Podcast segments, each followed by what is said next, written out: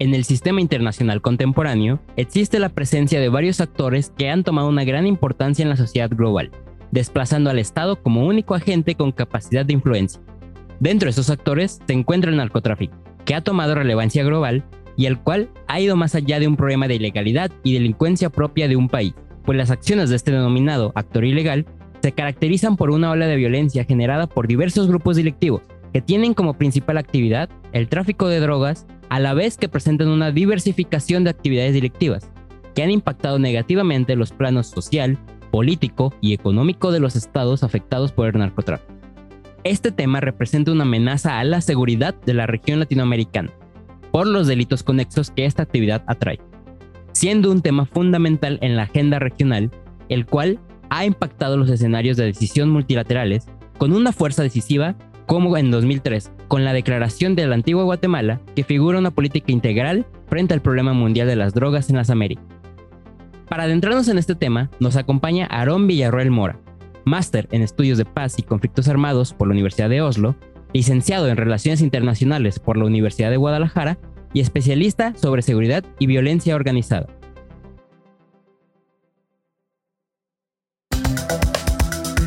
Este es un podcast producido por el Centro de Estudios Estratégicos de Relaciones Internacionales, CERI.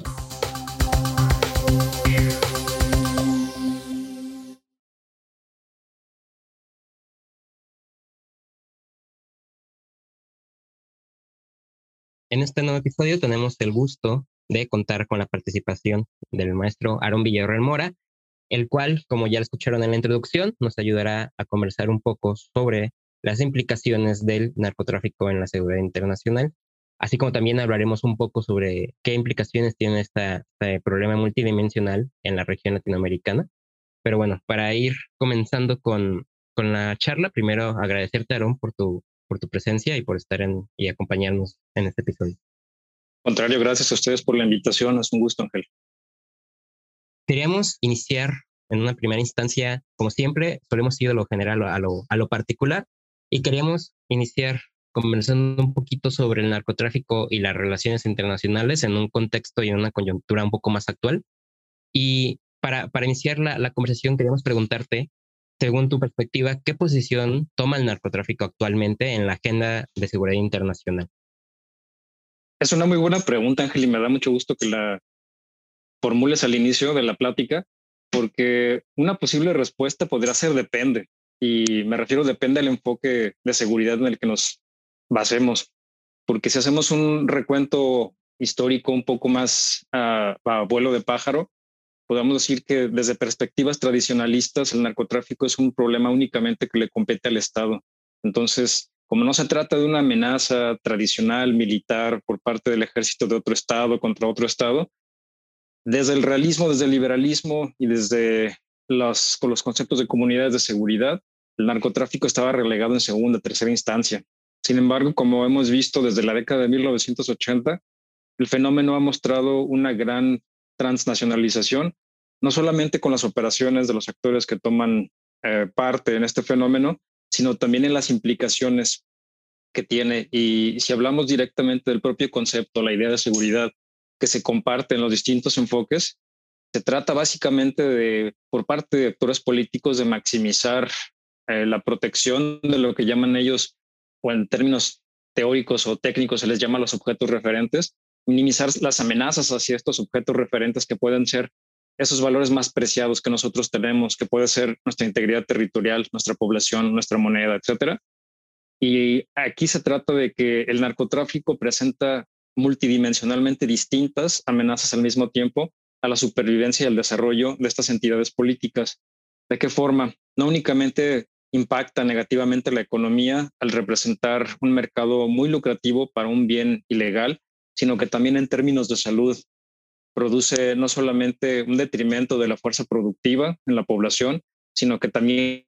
requiere de tratamientos de rehabilitación para aquellos que caen en la adicción. También por el hecho de que se trata de una sustancia, de un bien, de una mercancía que es ilegal, los grupos involucrados lo hacen a través del uso de la fuerza armada entonces representan un desafío al monopolio del uso de la fuerza por parte del Estado. Entonces, regresando al inicio de la pregunta, podemos pensar, por parte de los eh, tradicionalistas, ahí sí, la posición de narcotráfico está en segundo lugar en función a lo que pueda representar como una amenaza a las capacidades del Estado. Pero si vamos por enfoques más contemporáneos, más críticos, más reflexivos, como el constructivismo, la Escuela de Copenhague, estudios sobre seguridad, eh, estudios críticos sobre seguridad, hablamos de que el narcotráfico es una de las principales amenazas que presenta no únicamente el Estado, sino distintos sectores políticos, incluyendo también minorías, por ejemplo, migrantes que son cooptados por las redes del crimen organizado, pero también sectores más vulnerables de la población que son sujetos a su reclutamiento por parte de estas organizaciones criminales. Sí, sin duda, eh, como comentábamos, se trata de un problema, por ejemplo, yo en la, bueno, ya, ya, iremos ahondando en eso, en, en, esta parte, pero por ejemplo en la región, sobre todo Latinoamérica, creo que también otro que se suma a, este problema es el, tema de las migraciones, sobre todo aquellas que, que se ven forzadas, ¿no? Eh, por, este, por este tipo de problemas. Y, y, en, y en, esta línea que, que, manejamos sobre pues, todas las implicaciones, no solamente en, a lo mejor en, en, un primer plano podemos pensar en un contexto de violencia, ¿no? Eh, sobre todo hacia, la población eh, civil, que, que, es quien la padece realmente, y también, claro, sobre el, el, comercio y la venta de, sustancias, como, pueden ser los diversos tipos de, drogas. Y en esta línea, que es que abarca, como vemos, muchos, muchos, muchas problemáticas de seguridad, y así como no solo de seguridad, sino también sociales y, económicas, es justamente donde queremos verlo desde la otra parte. Por ejemplo, nos comentaba sobre el tema de cómo los tradicionalistas, pues evidentemente pueden eh, ver con unos conflictos, eh, a los conflictos internacionales, como por ejemplo priorizar el tema de, de, alguna guerra, ¿no? O, o, otros por encima del narcotráfico. Entonces, desde esta otra óptica, que no es tanto eh, como desde un pensamiento crítico, ¿qué dirías que, o en qué lugar, si se puede decir, si en un segundo, en un segundo plano o inclusive en un plano todavía menor, ha tomado la atención del narcotráfico con, por ejemplo, eh, y esto lo vamos a, ligar con una coyuntura muy, muy actual, con, por ejemplo, en conflictos armados como la invasión rusa a, Ucrania, ¿no? Eh, ¿Cómo desde este punto, en, al menos en, en, una esfera internacional, se puede, sí, evidentemente hay que priorizar los conflictos que son una, una, amenaza a la seguridad internacional, por ejemplo, esta, esta invasión, pero sin dejar al lado el combate al narcotráfico, ¿no? O, o cómo, toma esta perspectiva y en qué plano queda el combate a, este problema. Claro, y eso es una pregunta muy pertinente también, Ángel, ya que eh, una forma de verlo desde esta, desde esta posición, ¿no? Donde cuál sería como la prioridad que pudiera tomar algún desarrollo, como en este caso un conflicto armado, frente al crimen organizado. Entonces, incluso en los sistemas o comunidades de inteligencia se habla también de agendas de seguridad prioritarias o agendas de riesgo. La cuestión es que guerras y conflictos armados siempre ha habido y siempre va a haber. La cuestión que le da más quizás relevancia es la cobertura mediática, porque definitivamente depende bastante, ¿no? De cuáles son los impactos de un conflicto, quiénes están participando en ellos, pero también el hecho de la atención de la opinión pública internacional, porque si hacemos una comparación de la actual crisis en Ucrania, del conflicto armado, la guerra internacional entre Rusia y Ucrania, las dimensiones internacionales que esto implica, desde un enfoque geopolítico podríamos ver que es sumamente prioritario para el caso de Europa, no solamente por las instituciones que están involucradas, por eh, que su propia supervivencia en términos militares tradicionales está en riesgo, sino porque se trata de una potencia con armas de destrucción masiva, con bastantes ojivas nucleares, capaces de provocar una aniquilación, no solamente a sus economías, a sus poblaciones, sino también a la existencia de las entidades políticas que están como sus vecinos. Sin embargo, si lo trasladamos a otras áreas, como hablabas al inicio del programa, en América Latina estamos geográficamente distantes, aunque política y económicamente interconectados de alguna forma. Entonces, la proximidad a nosotros nos da, al menos como lo ha hecho en los últimos 10, 20, 15, 25 años, perdón, la prioridad de seguirnos manteniendo atentos y combatiendo a esas amenazas que día a día nos mantienen más vulnerables. En este caso hablamos tanto del crimen organizado desde el narcotráfico como sus distintas áreas de operaciones. Entonces yo pensaría que la atención dedicada al narcotráfico depende en gran medida de la propia cobertura mediática y del actor político desde la esfera geográfica o geopolítica donde se, donde se desarrolle. Entonces, sí es posible dedicarle quizás más cobertura, más atención, más tiempo aire a la guerra civil en Ucrania, perdón, la guerra internacional en Ucrania, pero justamente porque este tipo de notas, este tipo de historias son las que presentan por su dramatismo, por sus implicaciones para los medios de comunicación una mercancía que es muy fácil y muy lucrativa para vender. Sí, sobre todo creo que en, la coyuntura y sobre todo pues el, tema como geopolítico juega mucho, mucho favor. Y con esto que nos comentabas, eh, me surge un, un, comentario que más de tintes de pregunta. Si bien, por ejemplo, es, es claro el, que esta coyuntura, por ejemplo, para los medios em, y en general, sobre todo en, pues en este nuevo contexto en donde, por ejemplo, las redes sociales pues juegan un papel más importante, por ejemplo, que como podríamos pensar en guerras anteriores, ¿no? Por ejemplo, donde tal vez eh, ya eran televisadas, pero el acceso a la información no era tan inmediato, ¿no? Y sobre todo la prensa no tenía tanto alcance tal vez de una manera tan, tan eficaz y tan rápida como la tiene ahora. Eh, si bien es, o sea, comentando esta coyuntura, ¿crees que, por ejemplo, los estados en, en, esta como priorización de, sus agendas o en este manejo de sus agendas nacionales de, de seguridad me refiero, utilizan esta, esta coyuntura, por ejemplo, a su favor? Es decir, nosotros que no, como comentabas, que no estamos geográficamente al menos tan próximos, eh, por ejemplo, un Estado podría utilizarla o la utiliza, por ejemplo, eh, para un, promover un discurso de seguridad o una securitización más enfocada a, y esto no solamente en el, en el caso de, Ucrania, ¿no? Me, quiero referir en general, por ejemplo, tal vez a, procesos coyunturales y dejar tal vez un poco de lado eh, problemas multinacionales, por ejemplo, en este caso el narcotráfico, que requieren de una atención em, tal vez de recursos o, o, de estrategias más prolongada? Sí, definitivamente. Y de hecho, ese mismo concepto que tú manejas, el de securitización o subir a la agenda de seguridad nacional, un desarrollo que antes no estaba allí y antes formaba parte de otra área de la agenda pública como transporte, salud, seguridad pública, alimentación, educación, etcétera, es un fenómeno que se ve también a la inversa, la desecuritización, cuando esa amenaza ya no pone en riesgo la existencia, los valores más preciados, su desarrollo. Y aquí podemos quizás preguntarnos una serie de aspectos que son cruciales para cualquier análisis de seguridad. Y es si primero tenemos que tener muy claro como actores políticos, ya sea estatales o no estatales, porque hay que recordar desde el final de la década de 1990,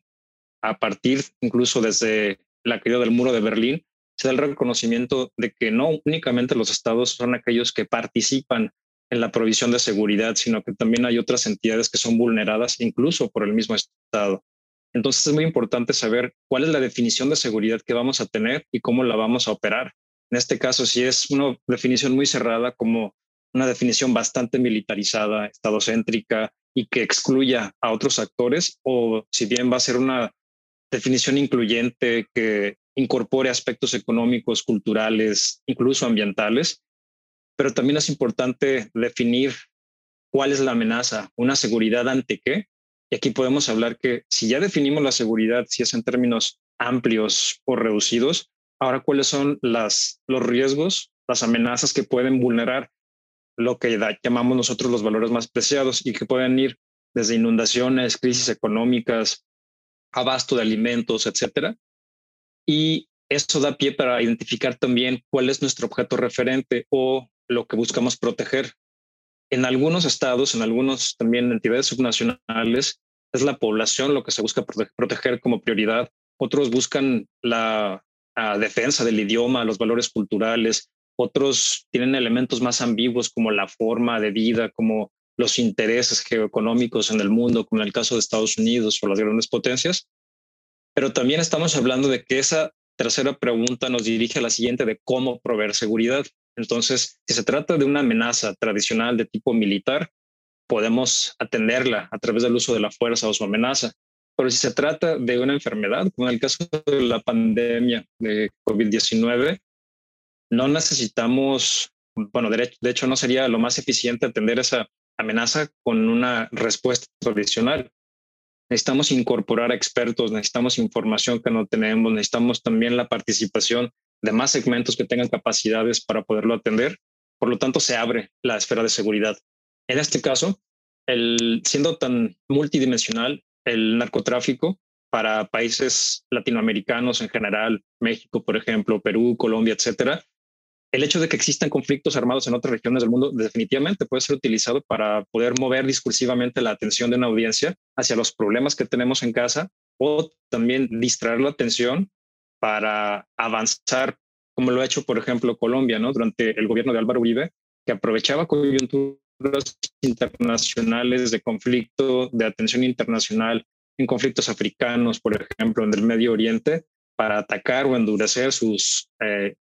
sus embates contra las FARC. Entonces, sí, desde luego, todos los actores políticos pueden utilizar los desarrollos de otra amenaza de seguridad que puede afectarnos a nosotros de manera tangencial o no tan tangencial, de manera secundaria, en los precios de algunos suministros básicos como los granos básicos, en también la logística en transporte y comercio internacional, pero también puede ser utilizado como un elemento para poder distraer la atención y cambiar el equilibrio de poder al interior.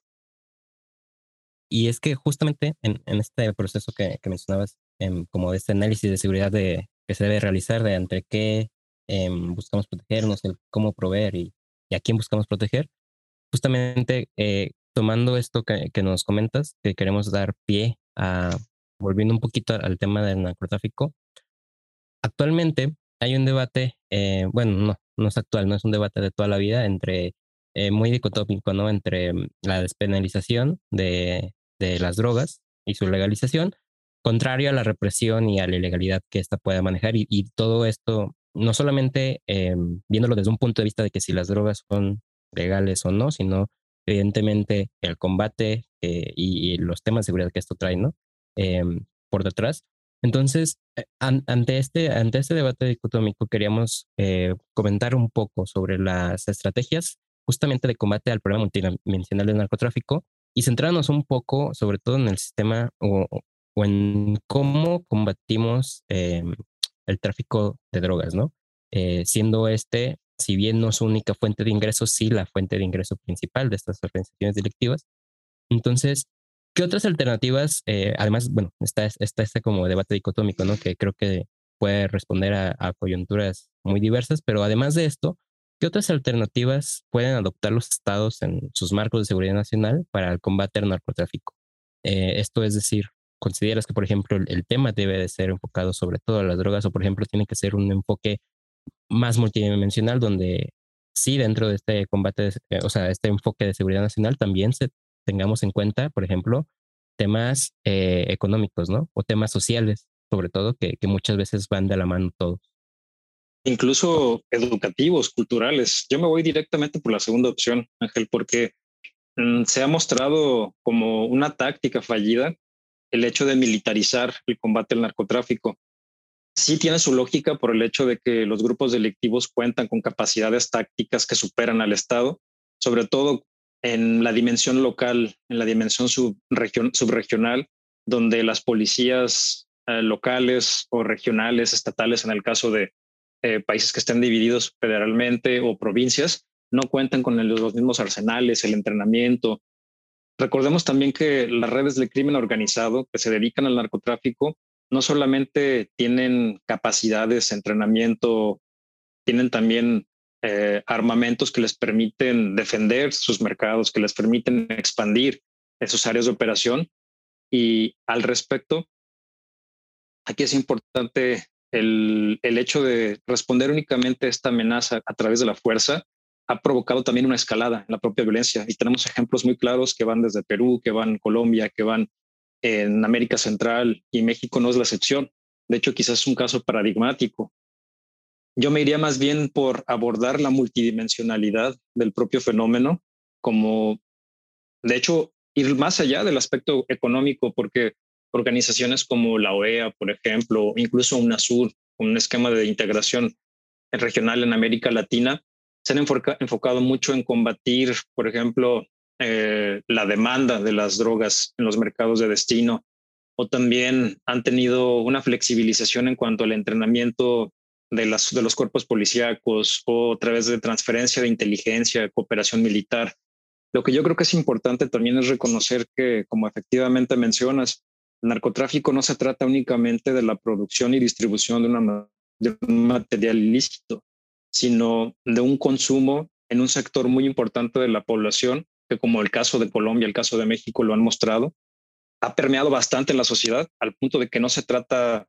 uh, de una polarización entre los enemigos y los amigos o los buenos y los malos, sino que es una cadena productiva que es ya bastante sencillo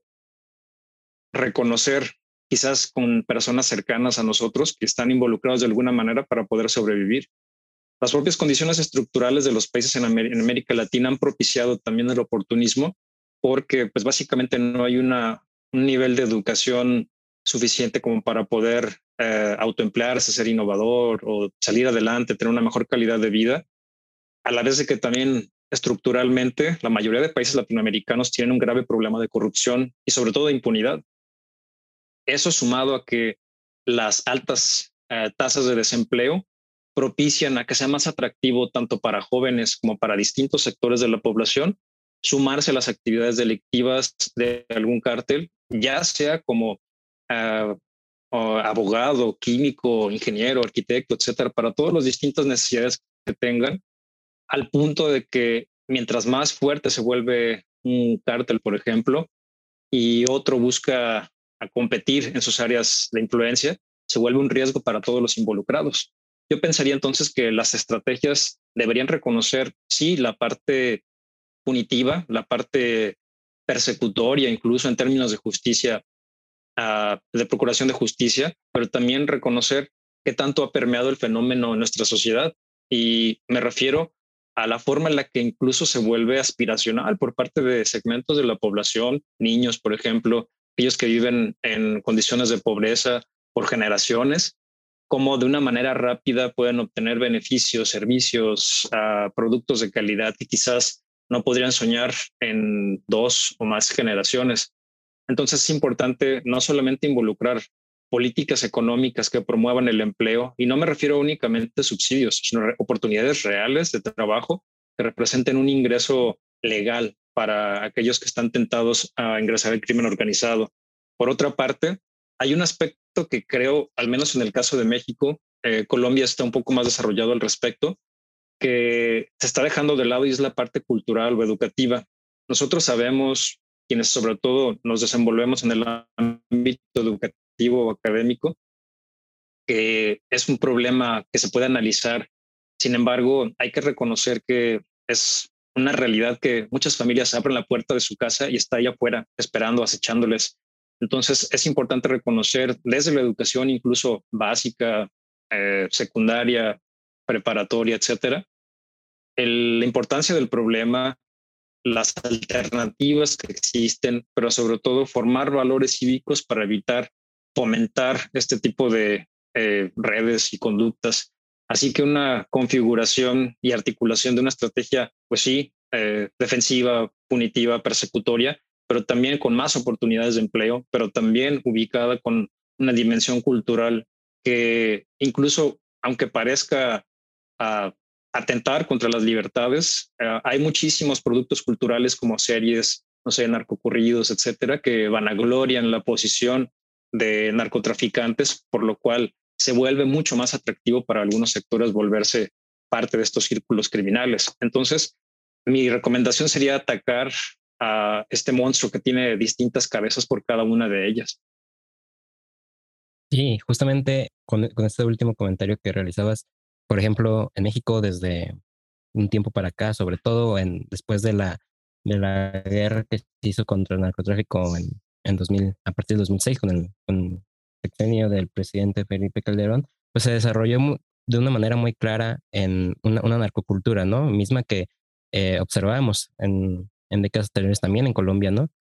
Cada una con sus tintes diferentes, pero siempre como con, bueno, por ejemplo, en el caso mexicano, eh, usan, valiéndose de la música, pero también justamente siempre de las cosas eh, materiales, que más allá de ser cosas materiales y lujos, es justamente, eh, y ahí sí quiero como resaltar eso que comentabas, pues una aspiración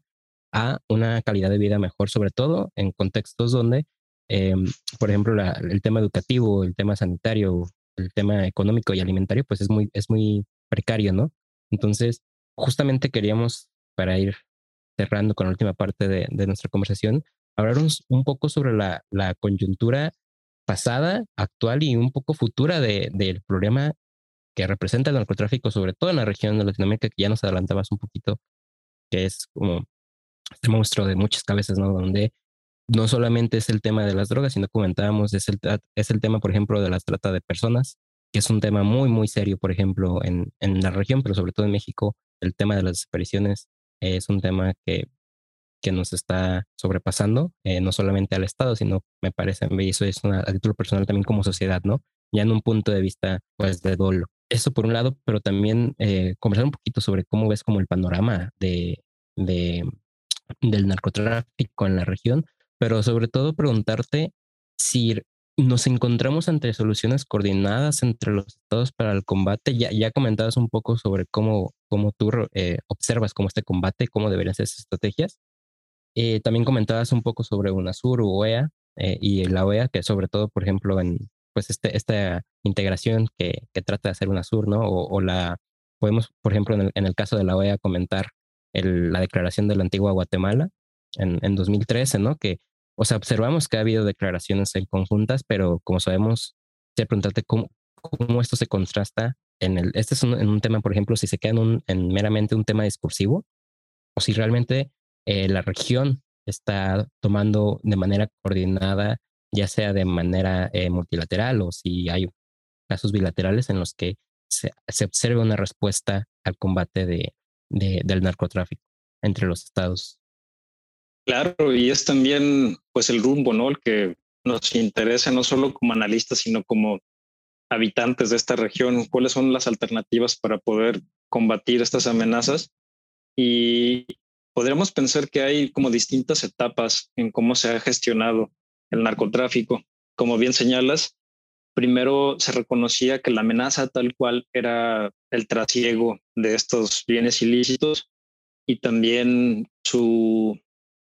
combinación con la amenaza de la violencia en medio de sus operaciones. Sin embargo, desde la década pasada cada vez más se reconoce que el narcotráfico, como bien dices, es una de las muchas ramificaciones de actividades que tiene el crimen organizado, que incluso se habla de que, así como hay estimaciones de que el narcotráfico es la primera fuente de ingresos de estas organizaciones, hay quienes hablan de que justamente la trata de personas comienza a desplazar también los ingresos billonarios que tienen cada año estas organizaciones.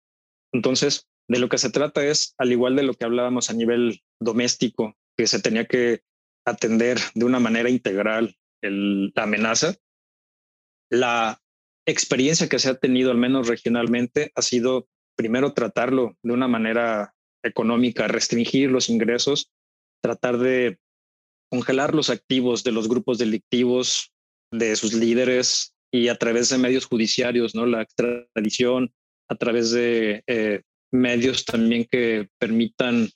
a poder dotar de más competencia a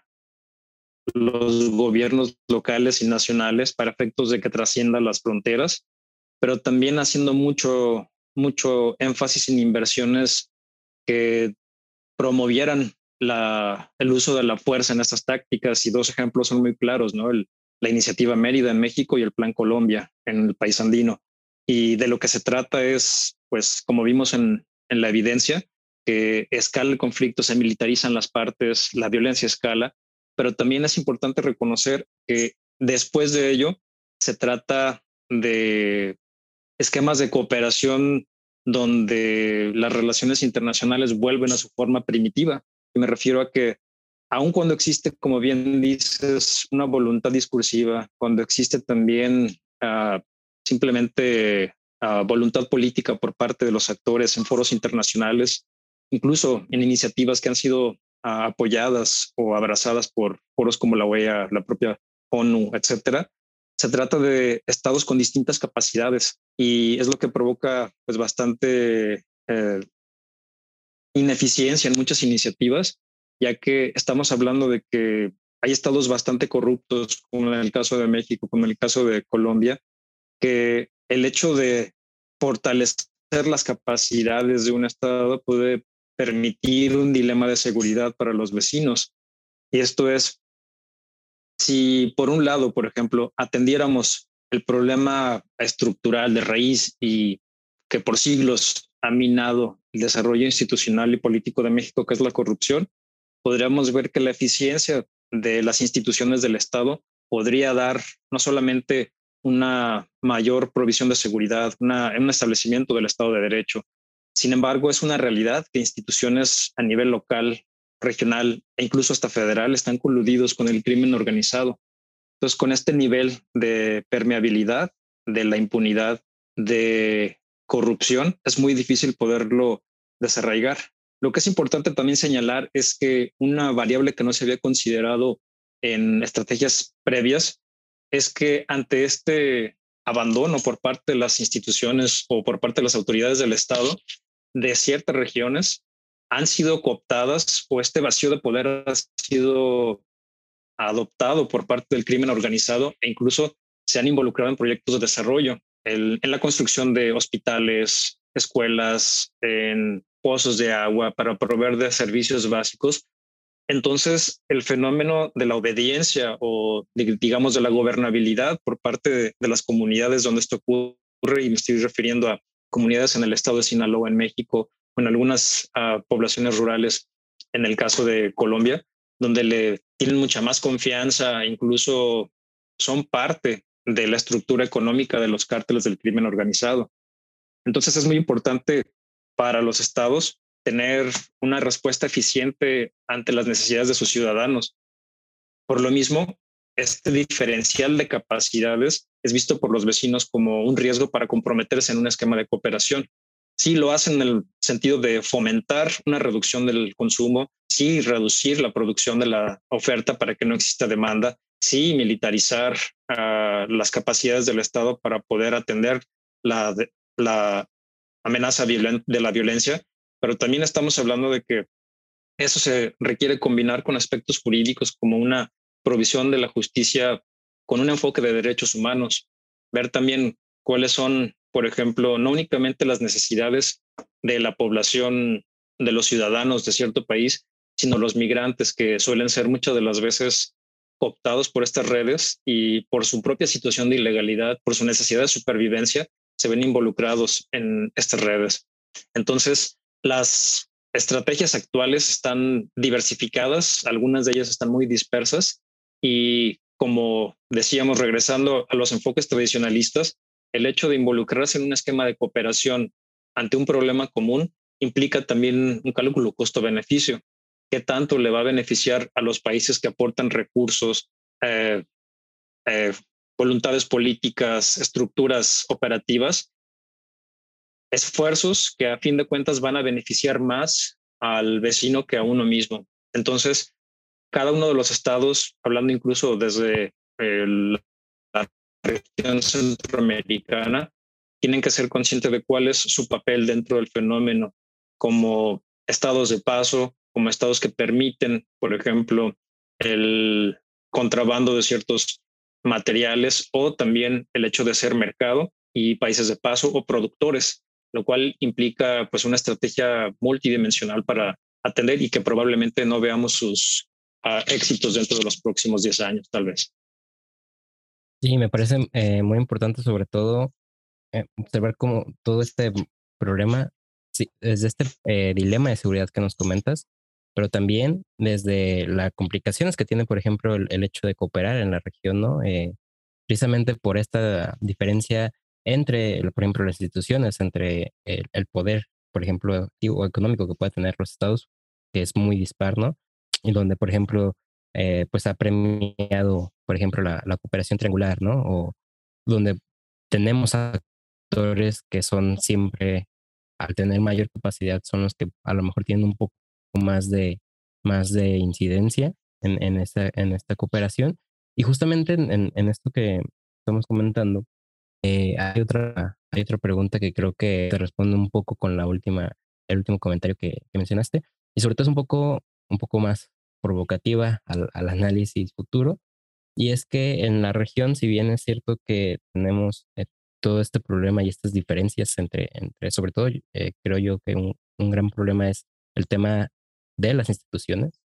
el cómo están coludidas no solamente, por ejemplo, en México, sino en diversos estados, eh, incluso a niveles que podemos mencionar que son niveles federales, ¿no? Que es una problemática que, que es muy complicada de sortear. Ante, ante todo este escenario, em, es, es, cierto que, por ejemplo, la reconfiguración política de la región está cambiando, eh, sobre todo, eh, por ejemplo, con, con el triunfo eh, reciente de la izquierda en, Colombia, es un, es un, estado que se suma más a, la izquierda, donde también se prevé que se sume Brasil. Entonces, observamos como toda esta, esta marea rosa que, que habíamos hablado en, episodios anteriores en, este mismo espacio. ¿Crees que esta reconfiguración política, digo, eh, es, a veces como muy eh, complicado realmente como prever si los alcances que va a tener, ¿no? Si realmente va a ser eh, una, un cambio total en el paradigma político de la región. Pero, por ejemplo, ¿crees que al menos se dé un replanteamiento de estrategias de combate al narcotráfico gracias a esta reconfiguración? Es decir, un inicio, eh, no hablemos ya tal vez como que realmente hay una integración o una cooperación mucho más unida, que ese, me sumo a tu comentario, creo que es muy complicado de, de observarse en los próximos años, pero sí, no sé cuál es tu posición sobre un posible re replanteamiento de las estrategias, eh, ya sea a nivel coordinado o a nivel eh, individual por parte de los estados. Es definitivamente una coyuntura que presenta una oportunidad clave para poderlo hacer y el propio enfoque de cada uno de los estados que han optado más hacia opciones progresistas, ya sea en el discurso, la práctica o híbridos, sí representan no únicamente la manera de dirigir la gestión pública en no solamente políticas sociales, por ejemplo, sino que también creo que es, como decíamos, una, una oportunidad muy valiosa que se presenta no solamente para los estadistas, para los académicos, pero también para la población, y esta oportunidad yo la veo, como bien dices, en el sentido de transitar de un manejo del narcotráfico como amenaza a la seguridad basada en un esquema concentrado en el Estado, sino que vaya transitando y creo que puede que lo haga de manera progresiva. No, no creo que sea uh, una, un vuelco de 360 grados, sino creo que va a tener su periodo de transición más orientado hacia un tratamiento hacia la sociedad o lo que implica para la población el fenómeno del narcotráfico. Lo que para ti, para mí implica tener la incertidumbre de si vamos a regresar a casa por algún enfrentamiento violento en la calle,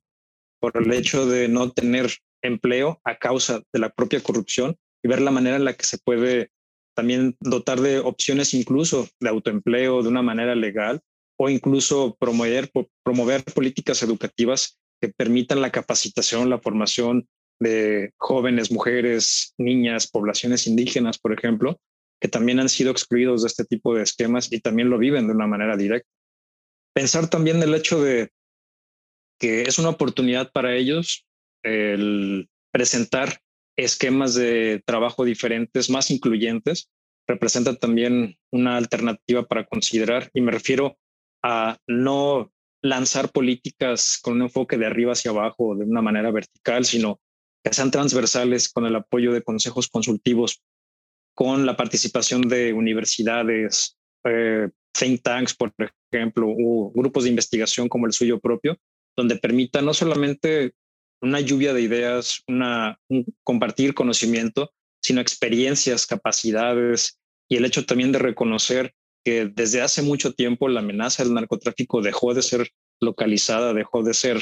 nacional, sino se trata de una entidad transnacional que tiene muchas veces mucha más operación, más capacidad, más, uh, sobre todo, una adaptabilidad tremenda que requiere de una actualización de los esquemas de entrenamiento, atención y sobre todo no quedarse únicamente con el esquema de contrainsurgencia o contra o contraterrorismo que se le suele asociar con gobiernos generalmente de derecha, sino que se trata de una oportunidad básicamente para poder implementar esto que hablábamos en segmentos anteriores del programa, una política transversal, realmente multidimensional, enfocada en la gente, lo que la población sufre y sobre todo no quedándose ciegos con el alcance que puede tener en otras esferas, ya sea política, cultural o de otra índole. Como, como último comentario,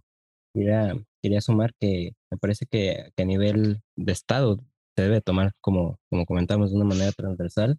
Y también me parece que es como muy importante tomar en cuenta el, el, papel cada vez más relevante que está tomando la sociedad civil, evidentemente no en el combate directo a estas organizaciones delictivas, por, porque hay un tema em, no solamente armamentístico, sino también inclusive de terror y de dominio sobre, sobre gran parte de la población civil, sino también, por ejemplo, en el tema de,